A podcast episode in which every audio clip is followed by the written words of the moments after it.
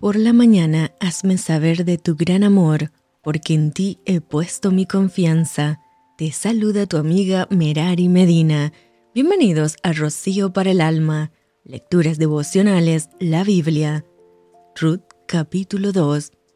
Tenía Noemí un pariente de su marido, hombre rico de la familia de Elimelech, el cual se llamaba Booz, y Ruth la moabita dijo a Noemí, Te ruego que me dejes ir al campo, y recogeré espigas en pos de aquel a cuyos ojos hallaré gracia. Y a ella le respondió, Ve, hija mía. Fue, pues, y llegando, espigó en el campo en pos de los segadores, y aconteció que aquella parte del campo era de Booz, el cual era de la familia de Elimelech. Y aquí que Booz vino de Belén, y dijo a los segadores, Jehová sea con vosotros, y ellos respondieron, Jehová te bendiga. Y vos dijo a su criado el mayordomo de los segadores, ¿De quién es esta joven? Y el criado mayordomo de los segadores respondió y dijo, Es la joven moabita que volvió con Noemí de los campos de Moab, y ha dicho, Te ruego que me dejes recoger y juntar tras los segadores entre las gavillas. Entró pues y está desde por la mañana hasta ahora, sin descansar, ni aun por un momento, entonces Booz dijo a Ruth, Oye, hija mía, no vayas a espigar a otro campo, ni pases de aquí, y aquí estarás junto a mis criadas.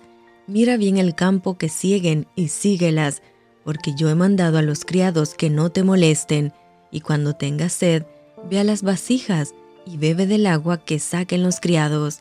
Ella entonces, bajando su rostro, se inclinó a tierra y le dijo, ¿Por qué he hallado gracia en tus ojos? Para que me reconozcas siendo yo extranjera? Y respondiendo vos le dijo, He sabido todo lo que has hecho con tu suegra después de la muerte de tu marido, y que dejando a tu padre y a tu madre, y la tierra donde naciste, has venido a un pueblo que no conociste antes.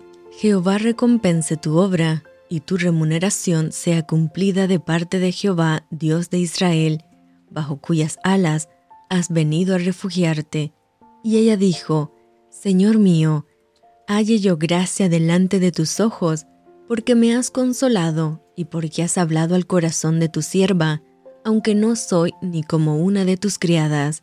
Y vos le dijo a la hora de comer, Ven aquí y come del pan, y moja tu bocado en el vinagre.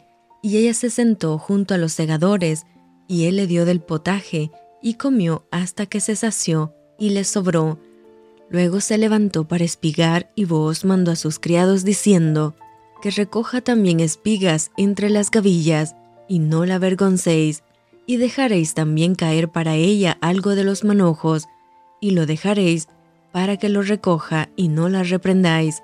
Espigó pues en el campo hasta la noche, y desgranó lo que había recogido, y fue como un efa de cebada, y lo tomó y se fue a la ciudad, y su suegra vio lo que había recogido, sacó también luego lo que había sobrado después de haber quedado saciada, y se lo dio.